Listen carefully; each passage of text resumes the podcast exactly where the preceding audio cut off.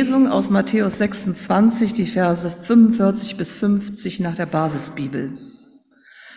Dann ging er zu den Jüngern zurück und sagte zu ihnen, Schlaft ihr immer noch und ruht euch aus? Seht, die Stunde ist da. Jetzt wird der Menschensohn in die Hände der Sünder ausgeliefert. Steht auf, wir wollen gehen. Seht, der mich verrät, ist schon da. Noch während Jesus das sagte, näherte sich ihm Judas, einer der zwölf. Mit ihm kam eine große Truppe, die mit Schwertern und Knüppeln bewaffnet war. Die führenden Priester und Ratsältesten hatten sie geschickt. Der Verräter hatte mit den Männern ein Erkennungszeichen ausgemacht. Wem ich einen Kuss gebe, der ist es. Nehmt ihn fest. Judas ging sofort auf Jesus zu. Er sagte, sei gegrüßt, Rabbi, und küsste ihn. Doch Jesus sagte zu ihm, mein Freund, dazu bist du also gekommen. Da traten die Männer heran, packten Jesus und nahmen ihn fest. Gottes Segen für deine Predigt.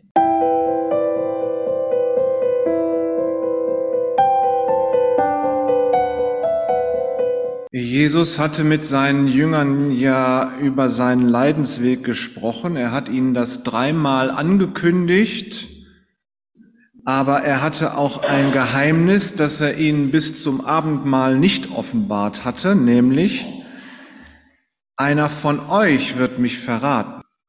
Das sagt er ihnen erst beim Abendmahl. Das heißt, er wird an die Feinde ausgeliefert durch Verrat.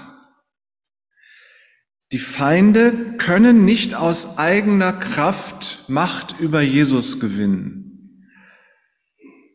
Es gehört ein enger Freund dazu, der ihn preisgibt.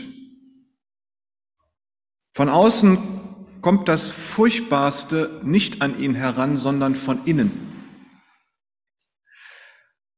Der Weg ans Kreuz beginnt für Jesus also mit dem Jüngerverrat. Die einen, die schlafen noch, die muss er erst wach machen in Gethsemane. Der eine ist, andere ist unterwegs und verrät ihn. Und am Schluss wird er ja von allen verlassen und alle laufen weg. Die Stunde ist da, sagt er. Dieser eine Moment, vor dem die Jünger zittern. Sie wussten ja schon einigermaßen lange davon, weil Jesus ihnen das angekündigt hatten. Sie wussten aber nicht, wann und wie das kommt. Sie konnten sich nicht darauf vorbereiten. Jesus hatte sich darauf vorbereitet, die Jünger nicht. Aber nun ist der Moment da und er kann nicht verschoben werden. Jesus stellt fest, seht, die Stunde ist da, jetzt wird der Menschensohn in die Hände der Sünder ausgeliefert. Es gibt kein Zurück. Und er sagt, ausgeliefert. Nicht die Welt gewinnt über ihn Macht. Das ist was anderes. Sondern Jesus wird von seinen Freunden ausgeliefert. Und das ist zum Heulen. Er wird von ihnen ausgeliefert und preisgegeben und dann am Ende aufgegeben. Sie können es ja gar nicht mehr anders. Nur kurz blitzt noch mal ein Schwert auf, aber es ist auch nur eins und Jesus ist Realist und sagt, komm, lass mal gut sein. Bleibt ihnen ja nichts anderes übrig, als das Schwert wieder wegzustecken angesichts der Übermacht derer, die da kommen. Und dann wird Jesus fahren gelassen, weggeworfen. Die schützenden Hände der Freunde sinken halt ist nichts mehr zu tun. Und nun sollen die Hände der Feinde mit ihm tun, was sie wollen. Diese unheiligen Hände, die ihn eigentlich nicht berühren sollten, sind nun da und mögen sie mit ihm spielen und ihn verspotten und ihn schlagen. Wir haben nichts mehr daran ändern können, müssen die Jünger bekennen. Und eigentlich, er wollte es ja so. Jesus ausliefern, ob nun absichtlich oder aus Unvermögen, wie die Jünger. Ausliefern heißt nicht mehr für ihn eintreten, sich zurückziehen, ihn dem Spott und der Macht und dem Hass der Öffentlichkeit preisgeben und die Welt mal mit ihm machen lassen, was, was sie denn so mit ihm machen will. Da ist dann eben auch kein Petrus mehr, der sagt, das geschehe dir nur nicht, wo Jesus ihn dann zurückweist und sagt, weiche zurück, Satan. Da merkt man, sie können es auch gar nicht anders. Sie sind geradezu dazu verdammt, ihn auszuliefern. Es soll geschehen, Aber es soll doch gerade auch nicht geschehen. Die Jünger stehen daneben und sind in diesem Zwiespalt gefangen und können da nicht raus. Und für diese Jünger stirbt er. Jesus wird von seinen Freunden an die Welt ausgeliefert, ob bewusst oder unbewusst, ob absichtlich oder unabsichtlich. Und das ist sein Tod. Er weiß, dass ihm das jetzt in dieser Stunde geschehen wird. Die Stunde ist da und ganz fest entschlossen ruft er seine Jünger auf, steht auf, wir gehen. So oft sind die Feinde vor Jesus zurückgewichen. Das war auch einfach mal so, dass die Feinde die Hände erhoben, um ihn zu ergreifen, und er ging einfach durch sie hindurch, und die Feinde mussten die Hände sinken lassen. Jetzt tut er es nicht, er hätte es doch einfach tun können. Aber jetzt ist eben auch die Stunde gekommen. Damals war es nicht so. Jetzt geht Jesus ihnen entschlossen entgegen. Und damit kein Zweifel ist, dass die Stunde da ist, sagt er nochmal, seht, der mich verrät, ist ja schon da. Er guckt gar nicht auf die vielen Männer, die da mit Schwertern und, und, und, und Lanzen auf ihn zukommen, sondern er guckt nur auf diesen einen Menschen, der, der ihn verrät.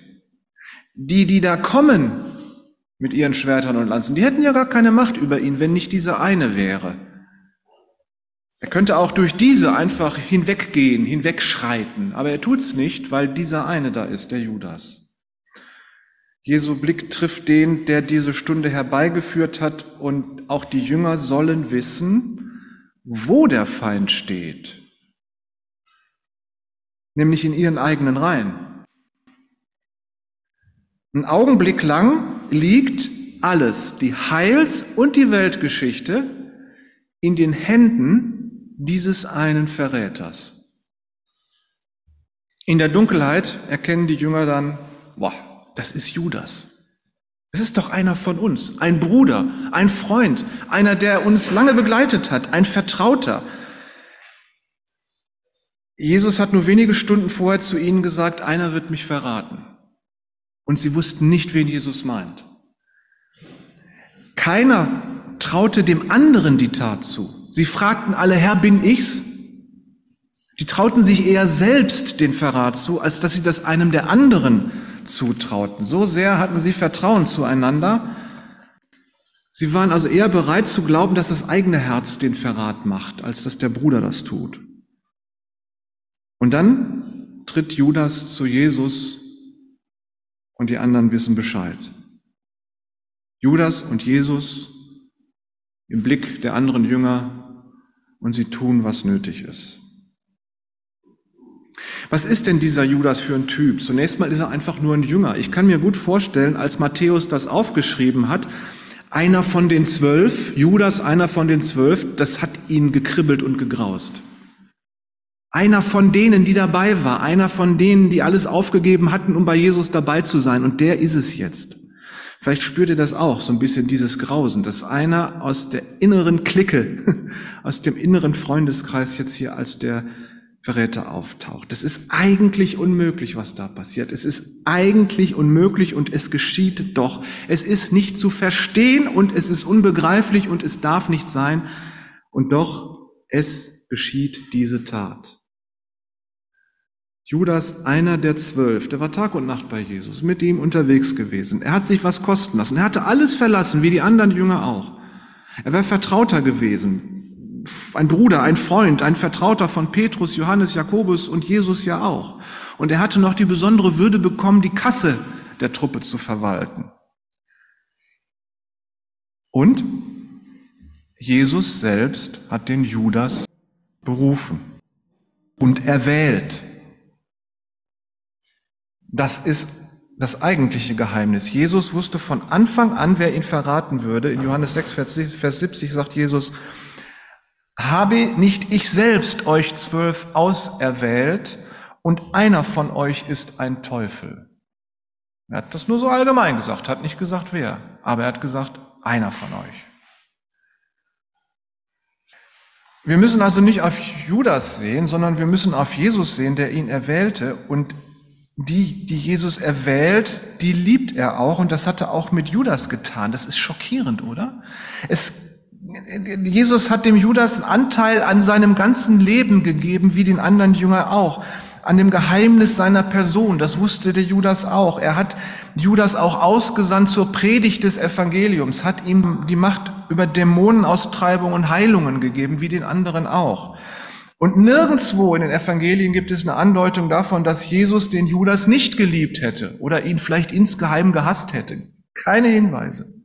Er liebt den Judas genauso wie alle anderen Jünger auch. Und Jesus wusste von Anfang an, dass er ihn verraten würde. Johannes gibt in seinem Evangelium noch ein besonderes Zeichen der Verbundenheit zwischen Jesus und Judas. Da sagt nämlich beim Abendmahl Jesus, wem ich den Bissen in die Schale tauche, der ist es.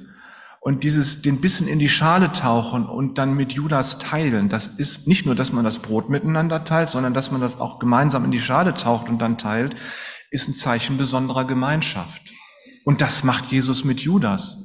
Und indem sie das tun, fährt der Satan in Judas. Und Jesus sagt ihm, halb Bitte, halb Befehl, was du tun willst, tue bald. Die anderen haben das nicht verstanden. Die haben es vielleicht doch gar nicht mitgekriegt. Es bleibt eine Sache zwischen Jesus und Judas. Diese ganze Sache des Verrates bleibt eine Sache zwischen Jesus und Judas. Judas, von Jesus erwählt, von Jesus geliebt, wird Jesus diesem Verräter auch noch seine Liebe zeigen? Judas soll wissen, als die sich da im Garten Gethsemane gegenüberstehen, Judas soll wissen, dass es an Jesus im Grunde nichts zu verraten gibt. Es gibt nichts zu verraten. Es gibt nur zu erfüllen. Auch Judas erfüllt mit seinem Verrat nur den Willen Gottes. So, Jesus liebt den Willen Gottes. Und der Wille Gottes ist nun mal sein Leidensweg. Und Judas macht mit seinem Verrat erst den Leidensweg frei. Ohne ihn hätten die Schergen keine Macht über ihn. Das heißt, für einen Moment liegt tatsächlich unsere Seligkeit, unser Zugang zum ewigen Leben in der Hand des Verräters. Hätte er kurz vorher nochmal rumgedreht und sich das anders überlegt, wäre für uns die Seligkeit nicht geschaffen worden. Das ist auch ein Geheimnis, das man erstmal verkraften muss.